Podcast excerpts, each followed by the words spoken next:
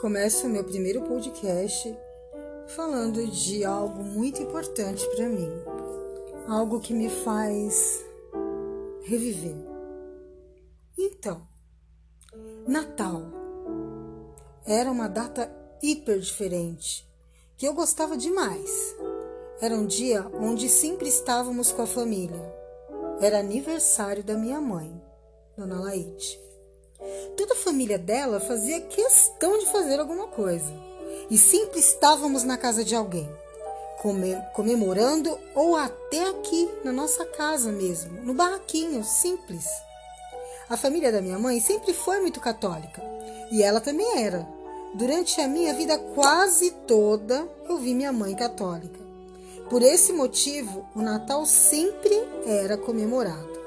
Tínhamos presentes muito simples, mas tínhamos. A árvore era sempre na casa de quem tinha mais condições, mas tínhamos ela sempre presente também. Tínhamos amigo secreto, era lindo. O engraçado é que a minha mãe, ela fazia questão de fazer amigo secreto, até entre nós de casa. e ela que comprava todos os presentes. Diga-se ela, a dona Laide. O meu pai, o Geraldo, que nunca estava presente, mas participava na cabeça da minha mãe. Já eu explico, tá? Minha irmã Marli, na época Naná, e eu, a Magali, que era Lu, Luzinha e a Lu. E depois, quando meu irmão nasceu, o Jonas, o Tinguinho, ele acabou entrando na dança também. Se dava um sorteio.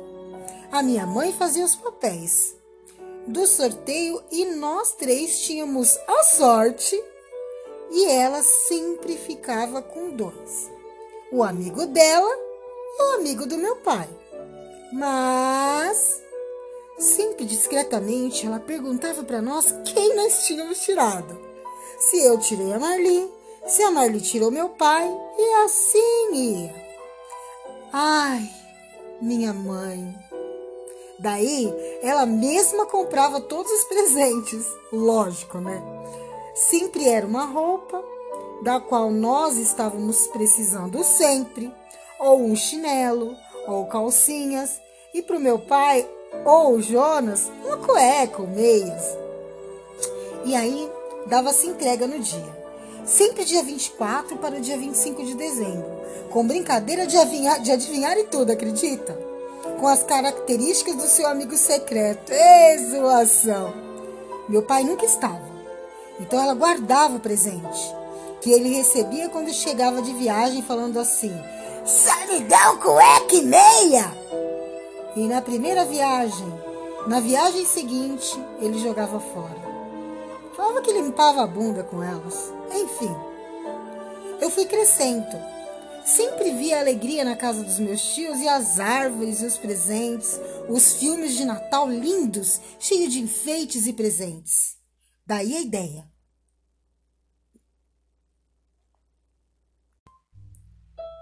Por que eu não fazer a mesma coisa?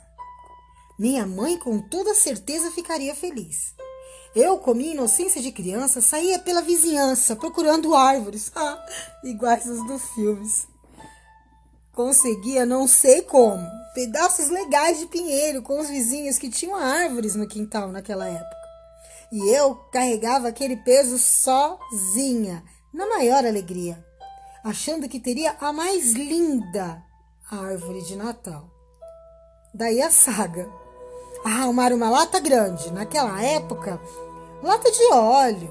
Existiam umas latas de 20 litros. E eu replantava a árvore. Como enfeitar? Não tinha dinheiro, mas tinha algo muito mais legal: criatividade algodão, papel higiênico, desenhos de estrela, Papai Noel e outras coisas, e ficava interessante. Para não dizer uma monstrenga. E os presentes. Essa era a parte mais legal.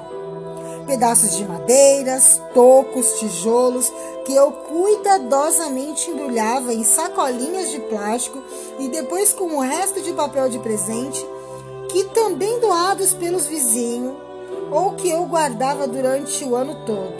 Pronto! A árvore e seus presentes estavam prontos. E minha mãe, ao chegar em casa, olhava aquilo e falava: Só você, Magali, só você.